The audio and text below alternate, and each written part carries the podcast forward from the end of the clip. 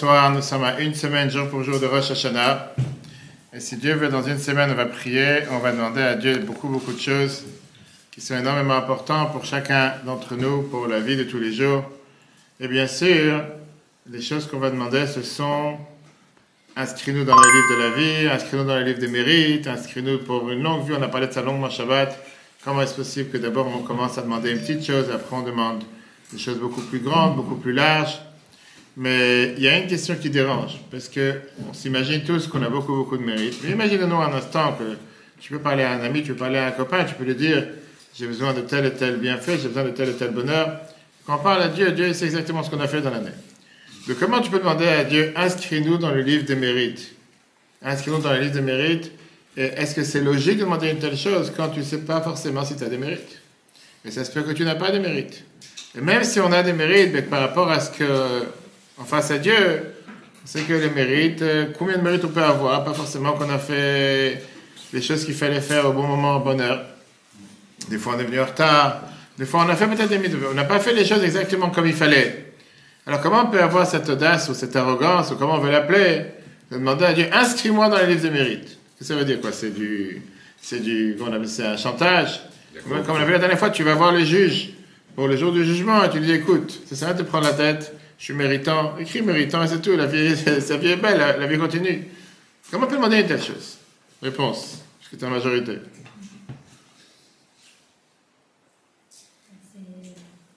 Est-ce que tu as réfléchi à cette question? On fait toute cette prière le jour de Rosh Hashanah, on demande tout sans arrêt cette question. Avis Raphaël, qu'est-ce que tu dis? Rosh Hashanah, c'est un renouveau. D'accord, et alors? Qu'est-ce que ça veut dire, c'est un renouveau? Très bien, c'est un renouveau, et donc? On peut toujours faire mieux après peux toujours faire mieux. Tu vas parler d'après tu parles du passé Après. Mais tu vas parler par rapport à ce que tu as fait dans l'année. Pourquoi tu parles du passé? Maintenant, tu parles par rapport à ce que tu as fait dans l'année, pas par rapport à ce qui est dans le passé. Tu parles par rapport à ce que tu as fait dans l'année. En fonction de ce que tu as fait dans l'année, tu demandes inscris-moi dans la liste des mérites. Comment on peut demander une telle chose? Est-ce que c'est pas trop, je veux dire, euh, être trop arrogant s'imaginer que tout nous est dû? Et tu dois demander de pouvoir m'inscrire dans le livre des mérites Je ne sais pas. Qu'est-ce qu'il dit, j'y bah, sinon, il faut remettre en question.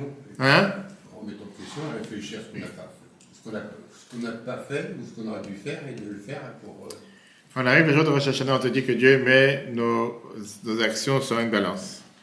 A priori, il y a des choses que tu ne peux pas changer. Ce que tu as fait dans l'année, tu as fait. Ce que tu n'as pas fait, tu n'as pas fait. D'accord?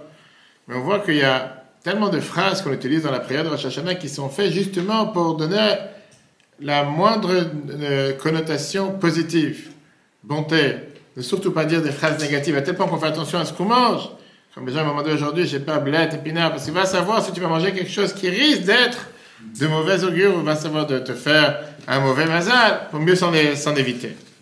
Aujourd'hui, on va ensemble plusieurs choses qui vont faire en sorte que la prière de Rosh Hashanah soit une prière beaucoup plus effective, comme on a l'habitude de mettre chaque année d'expliquer les prières en français, donner un sens à ce qu'on fait.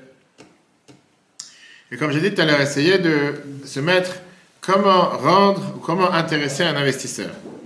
Comment faire en sorte que quelqu'un va investir dans ton, entreprise? 50 millions d'euros sur une fantaisie qui n'est jamais arrivée. Comment tu vas faire en sorte de pouvoir essayer de s'assurer? Qu'est-ce qui peut l'intéresser? Tu vas t'habiller de la manière comme il faut, tu vas préparer un dossier comme il faut, faire en sorte que la personne va pouvoir s'intéresser en toi. Et là, et ben, pas bonne impression devant ton produit. Là, tu te tiens devant Dieu. Et il y a des bases qui te donnent la possibilité de sauter le tour, de sauter la queue. Il y a des gens qui attendent là depuis des jours, voire des semaines, voire des mois. Et tu essaies de convaincre à Dieu que je mérite, je suis méritant. Il faut que tu m'inscris dans les meilleures choses. Regardons, on va voir la paracha d'Itzavi, la paracha qu'on lit cette semaine. C'est toujours la paracha qu'on lit avant Rosh Hashanah. C'est la paracha qui nous prépare à Rosh Hashanah. C'est le lien de la paracha à Rosh Hashanah. On le voit dans les premiers mots de la paracha. Atem Nitzavi Mayom. Vous êtes debout aujourd'hui c'est écrit dans les Zohar qu'à chaque fois que c'est écrit Ayom, aujourd'hui on fait allusion à Rosh Hashanah. Viens à à Zakir dans l'écouté Torah. Et il te dit qu'Atem Nitzavi Mayom, qu'est-ce que ça veut dire? Vous êtes debout aujourd'hui avant Rosh Hashanah. On parle du jour de Rosh Hashanah dans lequel on va renouveler l'alliance avec le don Torah, comme il a dit tout à l'heure, sais. Mais c'est aussi allusionné dans les livres de Job. Failli ailleurs, mais ce jour-là sont venus les enfants de Dieu se tenir devant Dieu. Et il y avait aussi le Satan qui était parmi eux. le jour du jugement est arrivé et les anges et l'ange de- du mal étaient présents devant le tribunal céleste. Dieu fait passer tout le monde devant lui. Et il dit clairement, est-ce que tu as fait attention à ses serviteurs, les serviteurs de Job? Parce qu'il n'y a personne comme lui sur terre. C'est quelqu'un qui est pieux, qui craint Dieu. Et vient le Satan, il accuse Job en disant, Job, il tu penses vraiment qu'il est transmis à Dieu, qu'il est donné pour Dieu, qu'il s'intéresse à Dieu, qu'il fait ce que Dieu lui demande? Regarde, commence à le toucher à lui, à tous ses biens, et tu vas voir s'il va s'intéresser à Dieu. Tu vas voir qu'il va oublier que Dieu est présent. C'est comme ça qu'a commencé les épreuves de Job. Donc on sait que ce jour-là, ailleurs, veut dire le jour de Rosh Hashanah. Une autre allusion, c'est dans l'Aftara de Chana qu'on va lire le jour de Rosh Hashanah, dans laquelle on a l'habitude de lire tous les ans le début de Rosh Hashanah, on en a parlé Shabbat, qui commence aussi Vaï ailleurs. On sait que c'était le jour de Rosh Hashanah. Elkana et sa famille sont montés dans le temple de Shiloh pour amener un sacrifice pour la fête. Et Chana, elle était toute seule, elle avait sa souffrance du fait qu'elle n'a pas d'enfant. Elle a versé son cœur à Dieu, et on sait très bien la suite, qui grâce à ça, elle a eu Shmuel, etc., etc. Et donc, regardons une chose. D'où on a la force, d'où on a cette arrogance, d'où on a cette audace de se tourner vers Dieu le jour de Rosh Hashanah et demander la meilleure vie. On a vu Shabbat longuement, pas seulement la vie tout court, avec des, des- béquilles et des machines pour respirer, mais une vie en bonne santé, la large parnassa, on demande la totale. Regardez comment on voit les Géonim, ils nous ont écrit ça dans la tefila de- des jours entre Rosh Hashanah et Kippour, les 10 jours de Tchouva. On a l'habitude de rajouter quatre phrases dans la prière. De Siman, 582. Vient été dit que les ils ont dit que pendant les 10 jours de Tchouva, on rajoute Zachenu Lechaim, souviens-nous pour la vie, dans la bracha de Avot, de patriarche, dans la bracha de Gvura, dans la deuxième bracha juste après, Micha Mocha, dans la bénédiction qui est à la fin de la tefila, on rajoute Urtov Lechaim Truvim, inscris-nous pour le- un livre de bonheur, ou Bessim Shalom, et à la fin on rajoute Upsef Lechaim avec toute la totale. C'est vrai, je Fabrice, il est loin des plateaux parce qu'ils ne vont pas être touchés. Et maintenant, mettons en face, pourquoi? Maintenant, alors, comme j'ai dit tout à l'heure, alors que les deux premières bénédictions elles sont minimalistes, les deux dernières, elles sont très très larges. Alors qu'au départ, on commence juste la vie tout court, souviens-nous pour la vie. Peu importe quelle vie, la richesse, la pauvreté, que Dieu nous en préserve, la santé, au moins que la santé. L'essentiel, c'est qu'on soit vivant. Les deux dernières bénédictions, on rajoute. On commence à dire, inscris-nous pour une bonne vie. Après ça, on dit la bénédiction, la paix, la bonne parnassa, la délivrance, les bons décrets, qu'on soit inscrits, nous et tout le peuple juif. Et comme j'ai dit tout à l'heure, c'est pour qui tu te prends? Tu penses vraiment que tout ça, ça doit t'arriver, que tu dois recevoir toutes ces bonnes choses? Et si oui, alors pourquoi tu commences avec une petite demande? Et après, tu commences à demander de manière large. Le tour, qui est Shulchan Aruch, il vient et te donne une explication intéressante dans les Siman 682. 582. Et il te dit, on te dit, pas les Chaim Tovim pour une bonne vie, jusqu'à ce qu'on arrive à la fin. La bracha dans laquelle on remercie Dieu, dans Modim, on remercie Dieu pour la santé et la vie qu'il nous donne tous les jours. Pourquoi? Parce qu'en général, quand tu demandes, il faut d'abord peu, et après tu augmentes. Je te donne un exemple. Avec ceux qui avaient l'habitude, en général, dans les passages, dans les voyages, se demander d'abord d'avoir un peu d'eau, après tu disais, mais j'ai besoin d'avoir un oignon, et après, je peux manger un oignon sans pain, et jusqu'à que tu reçois tout un repas. Je ne sais pas si ça va marcher aujourd'hui, mais en tout cas, ça marchait à l'époque. Maintenant, il y a une explication du Rabbi Mordechai Eliyahu, qui était le Rishon de Tzion, ancien grand rabbin d'Israël, et qui vient et te dit, le fait de remercier Dieu sur le passé, ça t'accorde des bonheurs sur le futur. On dit tous les jours dans la, Torah, dans la prière, Kitov, Ki Chasdo. Qu'est-ce que ça veut dire? Quand on remercie Dieu Kitov, quand on remercie Dieu que tout va bien, à ce moment-là, on est garanti qu'on amène la bonté sur le monde. On a encore beaucoup plus de bonté, on mérite beaucoup plus de bonté. Et donc, c'est seulement une fois que tu reconnais le bien qui a été fait avec toi, tu peux te permettre de demander à Dieu encore beaucoup plus, comme pas seulement lui demander la vie, mais lui demander la vie avec largesse. Parce que si tu es reconnaissant sur le bien qui est fait avec toi, à ce moment-là, tu mérites qu'on te donne le plus grand bonheur possible. Et regardons justement où est placée cette prière. Elle est placée dans la bracha des remerciements. Au départ, la différence entre le début de la tefila et la fin, c'est qu'on s'est totalement changé, on a totalement été transformé. On a changé le langage de la prière. Alors que jusqu'à début, tout le début et la moitié de la prière de la Hamida, on demande ce qui nous manque, la sagesse, la tchouva, la santé, la parnassa. À la fin, on a changé d'abord, on commence à dire Modi. On te remercie sur les miracles que tu fais avec nous tous les jours. Sur les bienfaits que tu fais avec nous tous les jours. Et on commence à remercier Dieu pour toutes ces merveilles qu'il fait avec nous toute la vie. Et là, il cachait le secret, chers amis. Le secret est le suivant.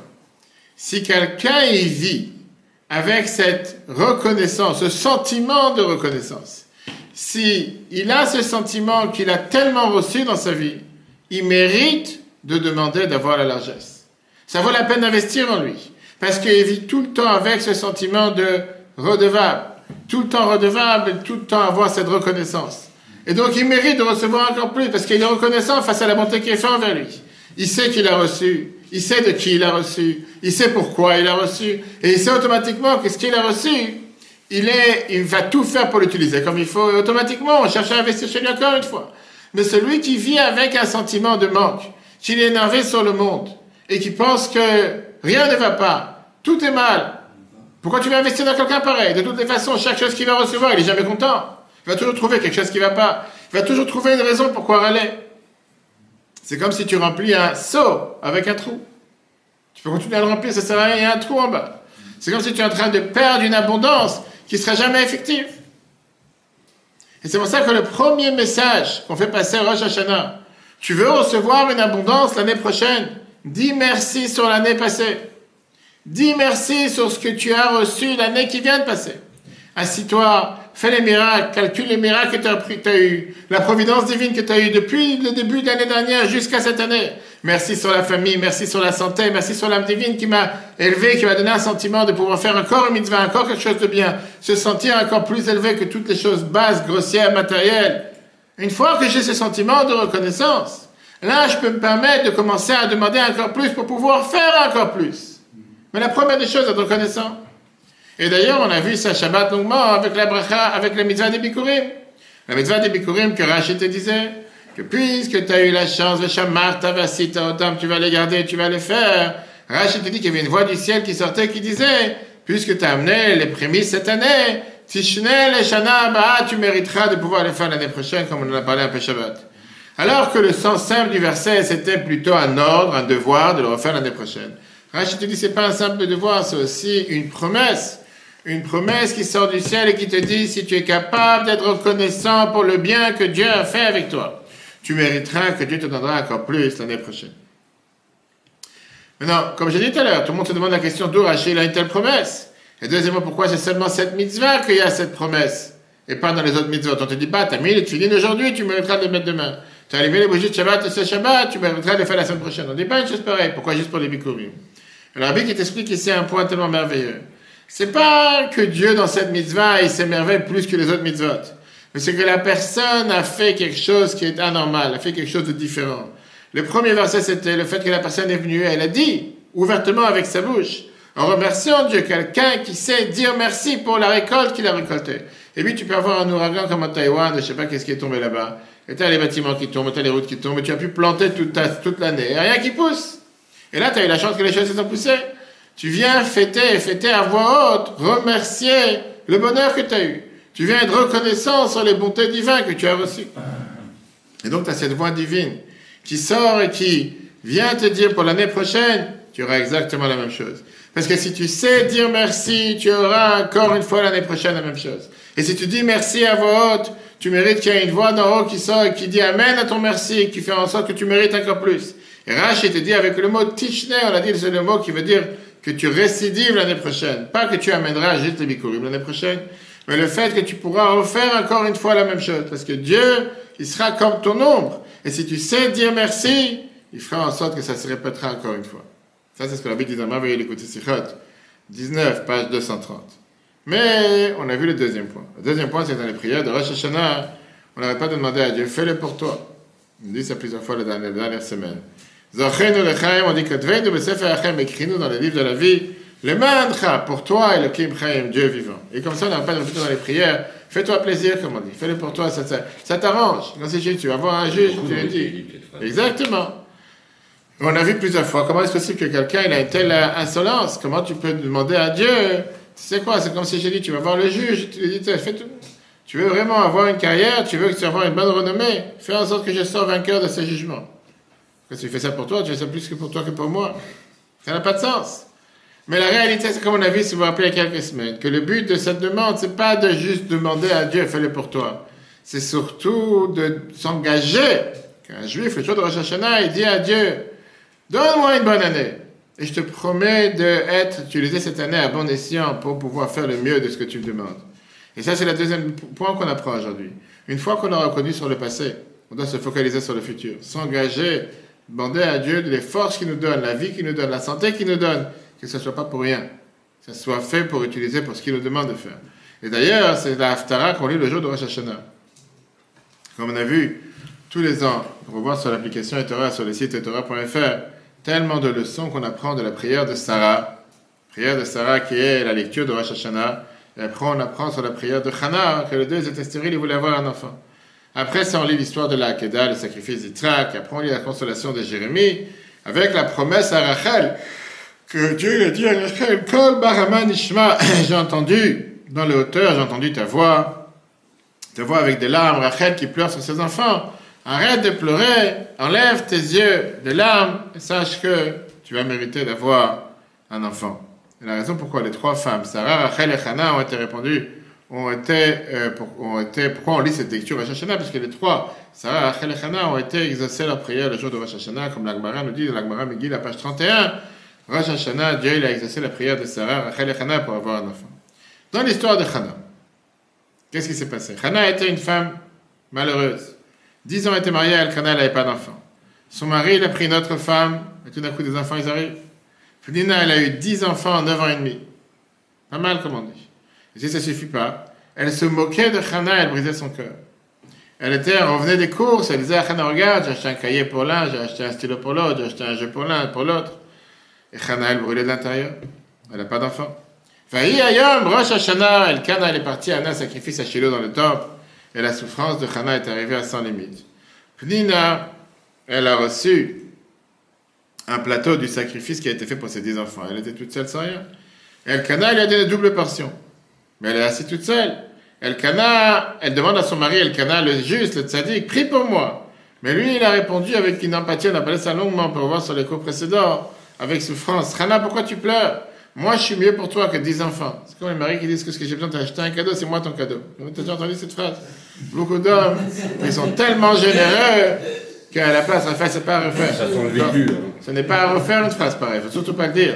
Ne dis pas à quelqu'un, c'est moi ton cadeau, j'ai besoin de t'amener un cadeau. Tu connais des gens qui disent des choses pareilles, que Dieu nous en préserve. Maintenant, la réalité, la réalité, demain, il lui a dit, arrête de demander un enfant, laisse-moi tranquille, chez ton mari, je vois plus que 10 enfants. Elle a décidé de prendre son sort en main. Elle a décidé de prier. Elle rentre dans le temple. Elle se met devant le paroch, devant l'art sainte. Elle verse son cœur. Comme Shmuel, Aleph, Aleph, on voit. Et là, il s'est passé quelque chose de bizarre. Élie, le grand prêtre, il voit cette femme prier, murmurer à voix basse. Et il se dit, où elle a pris des joints ce matin Où elle a oublié ses cachets Et il commence à s'énerver. Qu'est-ce que tu profanes le- l'endroit où il y a l'arche sainte Et il lui dit, Assir et Etienne, mais Allah, enlève ton vin de toi espèce de soul.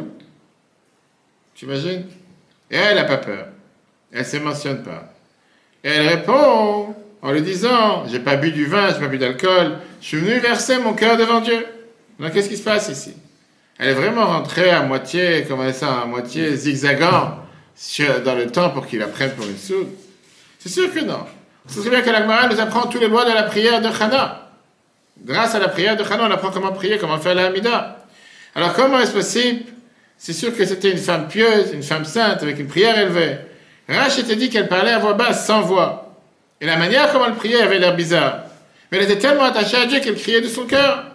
Elle parlait pas vers, je sais pas, un autre être ou un autre esprit ou quoi que ce soit. Il y en a d'autres qui te disent non, c'est pas, c'est très grave ce qu'elle a fait. Elle s'est trompée dans la voie de prière. Parce qu'elle a commencé à prier comme si elle, elle essayait de forcer Dieu à lui répondre. Je veux une réponse tout de suite. C'est un enfant, il te veut une glace, il lâche pas l'affaire, comme on dit.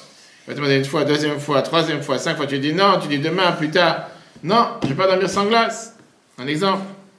Maintenant, elle, a fermé toutes les différentes options qui, pouvaient exister. Il y a quelqu'un qui sonne, si veut ouvrir.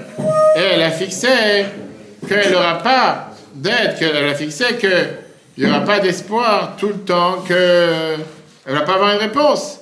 Et c'est une erreur, pourquoi? Parce que oui, c'est vrai qu'il faut prier du fond du cœur, mais il faut être prêt d'avoir les conséquences. euh, Si Dieu a décidé que non, c'est non. Qu'est-ce que tu demandes sans arrêt? Mais vient le riche, qui est Rabbi Yitzhak El-Fassi des grands Rishonim, et dans la Brachot 31, il te dit, puisqu'on apprend tellement de lois importantes de la Tfila de Chana, comment, comment est-ce possible que c'était pas juste qu'elle a vu, comment est-ce possible que Eli, le grand prêtre, il la considère comme une soule? En plus qu'elle n'a pas bu, on ne va pas la considérer comme une soule.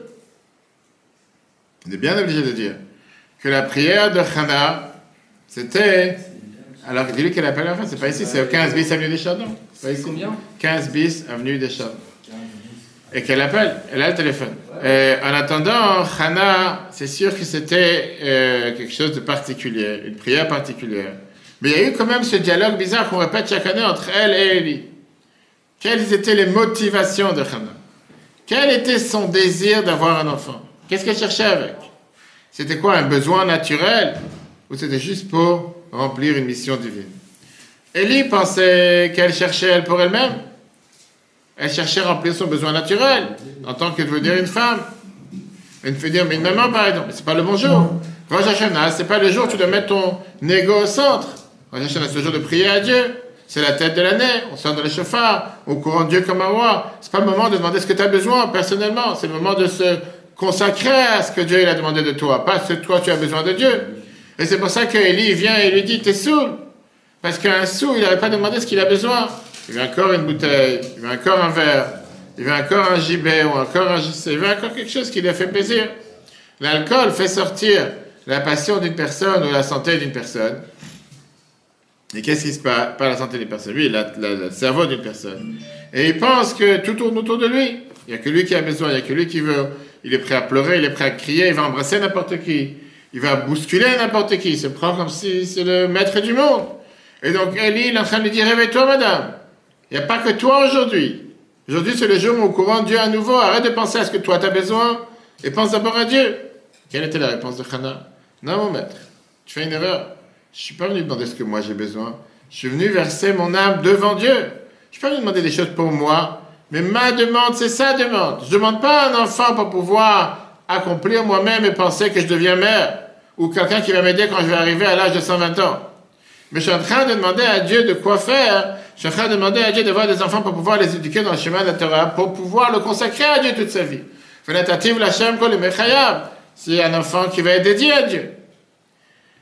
Et c'est ça que le Baal nous explique dans le verset des psaumes. Revim quand ils ont soif et ils sont affamés, nafsham, leur âme sera enveloppée dans sa Un juif, il est affamé ou il a soif. C'est pas le corps qui crie, c'est l'âme qui crie. C'est la, soif de l'âme, de pouvoir rencontrer Dieu dans ce monde. Pas seulement dans le monde mais dans ce monde ici-bas. Comme on a l'habitude, que Bible écrit dans la Yam qu'un juif, il plante du matériel et récolte du spirituel. Chaque chose matérielle qu'on fait, on le transforme en spirituel. Dieu n'a pas créé l'or seulement pour construire le temple. Dieu n'a pas créé l'argent ou des manteaux en cuir seulement pour se faire Torah, etc., etc. Donc un juif, il a besoin d'avoir l'argent, la santé pour pouvoir avoir des enfants, pour pouvoir les éduquer avec joie. Un juif, il a besoin d'avoir une largesse matérielle pour acheter les plus belles filines, la plus belle souka, les plus beaux loulaves, avoir des invités dans sa souka. Demander du matériel, c'est pas quelque chose de mal. C'est quelque chose de bien. C'est la manière, c'est la boîte à outils avec laquelle on peut servir Dieu. Et si ça, c'est la prière de Hannah, alors c'est pas étonnant qu'elle a été écoutée, qu'elle a été exaucée. Pourquoi? Parce que quand tu cherches pas ton propre gain, tu cherches pas ton propre besoin, tu cherches pas ton propre désir, mais tu cherches à remplir la mission que Dieu t'a donnée de la meilleure manière. Dieu t'envoie de la plus belle manière possible. Donc ça, c'est exactement ce qu'elle a demandé. Elle ne demandait pas le contraire. C'est ce que la Bible explique dans les côtés 19, page 296. Après, on avance au troisième point. Et là, comme on a l'habitude de dire en général, pendant les 10 jours de Tchouva et pendant chaque jour de jeûne, on va ouvrir le Rad on va ouvrir l'Art Sainte. On va faire la fameuse prière de Rabbi Akiva. Rabbi Akiva qu'on dit qu'il a fait la prière Rabbi de Malké dans notre Dieu, notre Père, notre Roi? Comme on a l'habitude de lire votre à chaque fois en français pour comprendre ce qu'on dit. Nous n'avons pas d'autre Dieu que devant toi. On demande à Dieu la bonté, la miséricorde, la réussite. Et une des demandes, Dieu notre, notre Père, notre Roi, inscris-nous dans le livre de mérite. C'est-à-dire, on dit, écris-nous dans le livre blanc, casier vierge, dans le livre de tzadikim, dans le livre des justes, qu'on mérite une bonne année. Et la question, elle est, c'est quoi cette demande? Comment tu demandes à Dieu de t'inscrire dans le livre de mérite Tu as des mérites ou tu n'as pas des mérites? Si tu as un surplus de mérites, de toutes les façons, tu seras inscrit dans le livre de mérite. Tu n'as pas besoin demander quoi que ce soit. Si tu as des mérites, tu vas être inscrit. Si maintenant tu n'as pas de mérites, alors qu'est-ce que tu penses? Il va t'inscrire dans le livre de mérite. C'est quoi cette demande? Inscris-moi dans le livre de mérite. Tu en as, tu rentres d'office dans ce livre. Tu en as pas, à quoi ça sert de demander? Ça va rien changer. C'est comme si tu es en train de mettre un show, comme on dit. Tu es en train de quoi de, de, de, maquiller quelque chose. Quelle est cette demande? Ça ne veut absolument rien dire. Tu tiens ici devant le jugement devant Dieu, qui est assis sur le trône céleste. Il a les trois livres ouverts devant lui. On dit que d'un côté, il y a l'ange Michael avec les mérites. De l'autre côté, il y a l'ange Gabriel avec les devoirs, avec les responsabilités qu'on a. Et tout le monde essaie de voir de quel côté va tomber la balance. Et le juif, il vient et te dit, moi je cherche un shortcut. Je passe pas par Waze. Et moi je dis à Dieu, arrête de travailler dur. Inscris-moi dans le livre de mérite, on va faire la fête, on va manger des gâteaux. C'est quoi cette question Demander inscris-moi dans le livre de mérite, encore une fois. Tu mérites ou tu mérites pas? Impérative. C'est pas euh, s'il te plaît. Mais même, même dans le livre des... Je te demande encore une fois, même si, même si c'est s'il te plaît, même si tu dis trois fois s'il te plaît, même si tu te mets à, à genoux et à pied, et tout ce que tu veux. Alors quoi, qu'est-ce que ça va changer? Tu as des mérites, tu es inscrit de toute façon. Tu en as pas, à quoi ça sert de demander oui? T'en as pas, t'en as pas, qu'est-ce que je te dis Qu'est-ce que ça sert de demander inscris-moi dans le livre des mérites, c'est de toute façon t'en as pas. Et si tu en as, qu'est-ce que tu penses qu'il va pas l'écrire Si tu en as, il va t'écrire de toute façon. Donc c'est quoi cette demande? Ça sert à rien du coup. Tout à fait. Demander. C'est pas qu'il faut rien demander, mais cette demande, c'est une demande qui apparemment, oh non. Et regardez comment c'est écrit dans le cadre, au nom du Chafetz Chaim. Cette demande, inscris-moi dans le livre de mérite, elle est étonnante.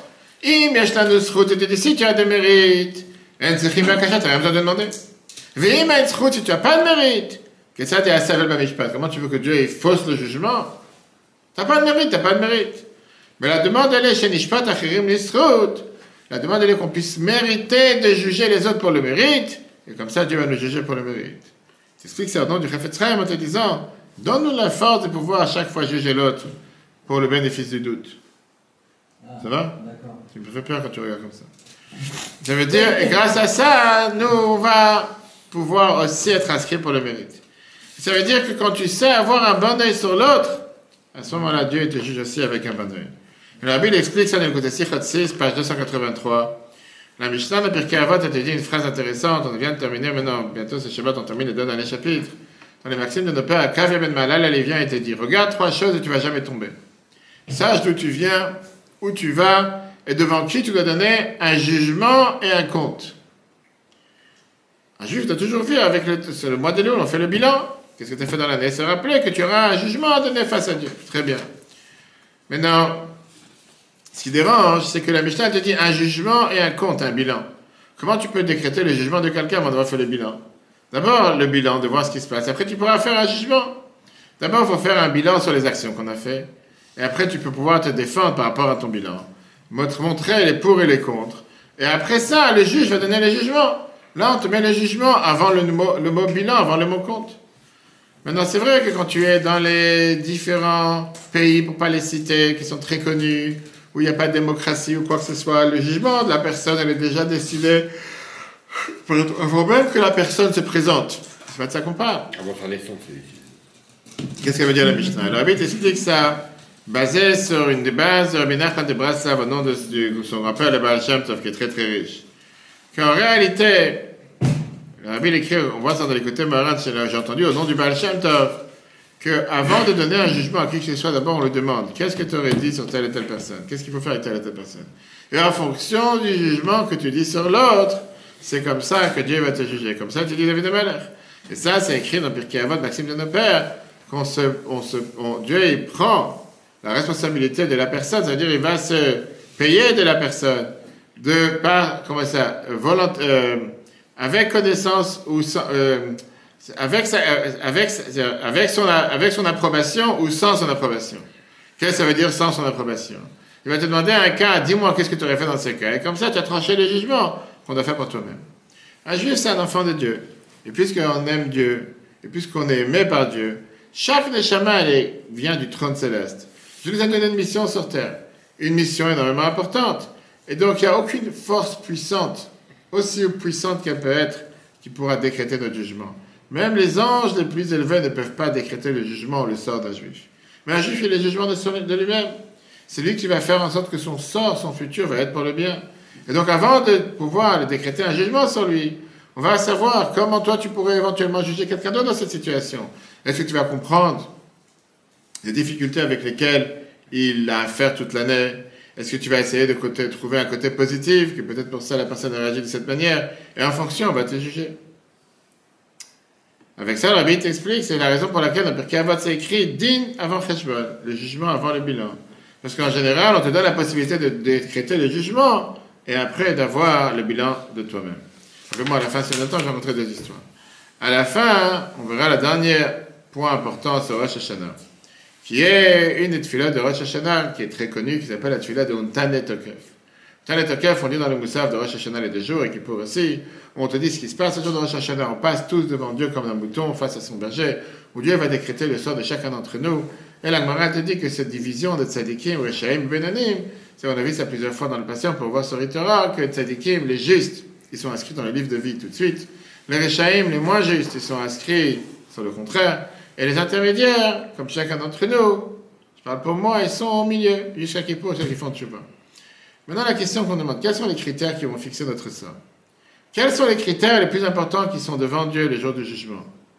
Ou entre un homme et l'autre, entre un homme et son ami Surtout qu'on ne voit pas la justice du jugement. Comme on l'a dit plusieurs fois, on ne voit pas que le lendemain de Rosh Hashanah, toutes les mauvaises personnes sur ont disparu. Pour l'instant, ils sont toujours là.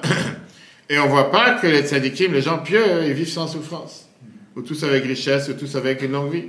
Malheureusement, des fois, on voit des gens pieux, ou des gens bien, qu'ils sont en train de souffrir avec des maladies, etc.